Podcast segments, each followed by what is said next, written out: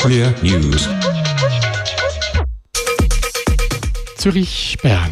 Neue AIDS-Kampagne und rückläufige Neuinfektionen.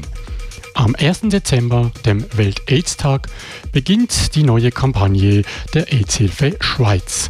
Diese betont erstmals, dass es keinen Schutz mit Kondom braucht, wenn man Sex hat mit einer HIV-positiven Person, die in Therapie ist. Während in den letzten 30 Jahren der Schutz vor HIV im Vordergrund stand, macht die neue Kampagne auf die Stigmatisierung von HIV-positiven Menschen aufmerksam. Andreas Lehner, Geschäftsleiter der AIDS-Hilfe Schweiz gegenüber Radio SRF. Das heißt, es ist keine Stop-AIDS-Kampagne, es ist eine Kampagne für die HIV-Positiven. Es geht darum, der Allgemeinbevölkerung klarzumachen, dass eine HIV-positive Person unter einer funktionierenden Therapie das Virus nicht mehr weitergeben kann. Obwohl die meisten HIV-positiven Menschen heute ein fast uneingeschränktes Leben führen können, werden sie noch immer oft diskriminiert und ausgegrenzt. Dies möchte die neue Kampagne ändern. Das Kondom als Schutz vor AIDS und anderen Geschlechtskrankheiten hat jedoch nicht ausgedient, wie auch Andreas Lehner sagt. Wer am Samstag in die Disco geht und vielleicht einen One-Night-Stand hat, der soll ein Kondom mitnehmen. Das ist wirklich der einfachste Schutz. Dass die in den vergangenen Jahren betriebene Präventionspolitik und das starke Engagement aller Akteure wirkt, zeigen die neuesten Zahlen des Bundesamts für Gesundheit BAG. Gemäß den Anfangswoche veröffentlichten Zahlen hat die Zahl der HIV-Neuinfektionen in der Schweiz im letzten Jahr um 16 Prozent abgenommen und ein historisches Tief erreicht. Im Jahr 2017 wurden gemäß BAG noch 445 HIV-Neuinfektionen gemeldet. Bei den anderen sexuell übertragbaren Krankheiten scheint sich die Situation immer was zu entspannen. Das BAG spricht dabei von einer Stabilisierung, warnt aber zugleich, dass man noch nicht von einer Trendwende sprechen könne. Taiwan. Keine Chance für Eheöffnung. An diesem Wochenende war die taiwanesische Bevölkerung aufgerufen, über mehrere Vorlagen bezüglich LGBTI abzustimmen. Die Mehrheit der Entscheide ist zu Ungunsten der Community ausgefallen. So soll im Zivilgesetzbuch die Ehe weiterhin als Bindung zwischen Mann und Frau definiert werden. Die Ehe zwischen gleichgeschlechtlichen Paaren soll weiterhin nicht erlaubt sein. Eine Mehrheit sagte ebenfalls Nein zur Einbindung von Gleichstellungsthemen an Grundschulen sowie der Erweiterung des Lehrplans auf die Themen Gleichstellung der Geschlechter, Sexualaufklärung und Aufklärung über gleichgeschlechtliche Paare. Einzig die Einführung eingetragener Partnerschaften für Lesben und Schwule fand eine Mehrheit. Der große Widerstand sei vor allem auf starke und gut organisierte religiöse Gruppierungen zurückzuführen, sagen LGBTI-AktivistInnen. Unklar sind die politischen Auswirkungen der Referenden. Die Regierung hatte im Vorfeld versichert, dass die Ergebnisse keinen Einfluss auf das Urteil des obersten Gerichts hätten.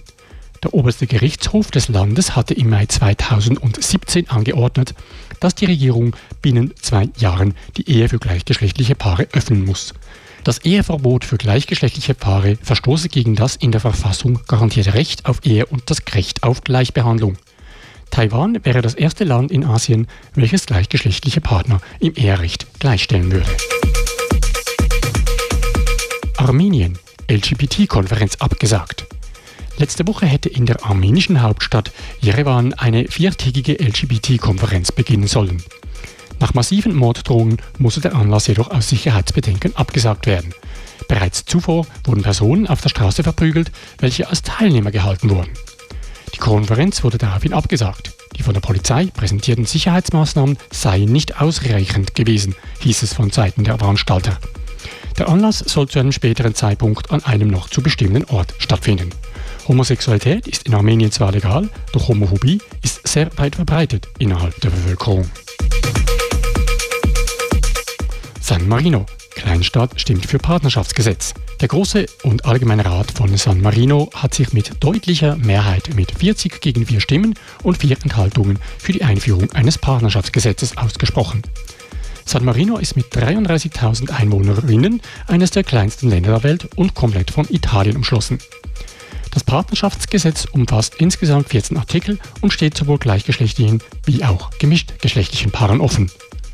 San Marino ist bislang in Bezug auf die Rechte für LGBTs in Europa eines der Schlusslichter.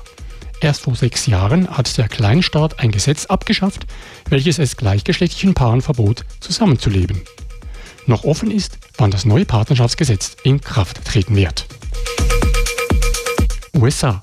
Studien bestätigen erhöhte Gesundheitsrisiken bei LGBT-Jugendlichen. Zwei Studien der letzten Wochen zeigen, dass LGBT-Jugendliche häufiger Suizid begehen und auch häufiger rauchen als ihre gleichaltrigen heterosexuellen KollegInnen.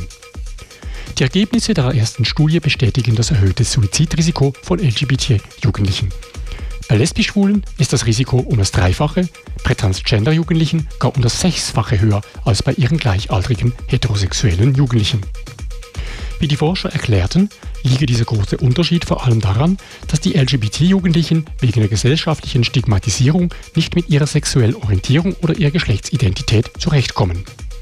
Eine deutliche Sprache sprechen auch die Zahlen einer weiteren Studie.